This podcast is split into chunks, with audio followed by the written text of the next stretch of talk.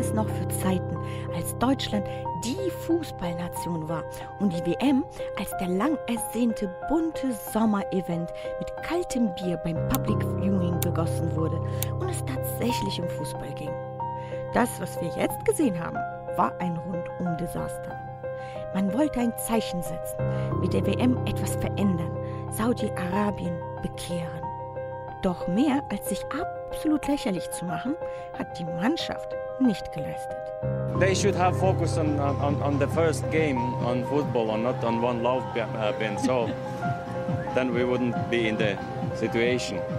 Mal ehrlich, die haben doch mehr über die One Love Kapitätsbinde diskutiert, als an einer Spieletaktik und Strategie zu feilen. Aber selbst da hat der DFB gekniffen und sich stattdessen für die peinliche Aktion mit dem Mund zu halten entschieden. Blamage auf allen Ebenen. Die einst so stolze Fußballnation ist auf dem Spielfeld einfach nur noch ein Schatten der vergangenen Erfolge und wird mit dieser Spielergeneration nicht in die Geschichte eingehen.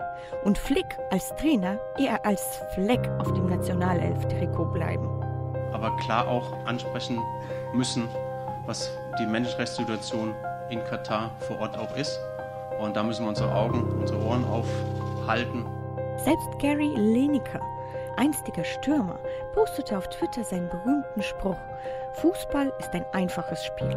22 Männer jagen 90 Minuten lang einen Ball und am Ende gewinnen immer die Deutschen. Jedoch mit dem chemischen Zusatz, während sie die Gruppenphase überstehen. Es gibt wirklich kaum einen, der sich nicht über die Nationalelf lustig macht. Zum dritten Mal fährt die Mannschaft vorzeitig nach Hause.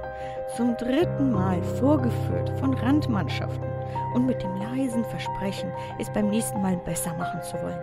Allerdings, wer glaubt das bitte noch? Sie kamen, sie sahen und hielten sich den Mund zu. Und die Augen und Ohren offenbar auch.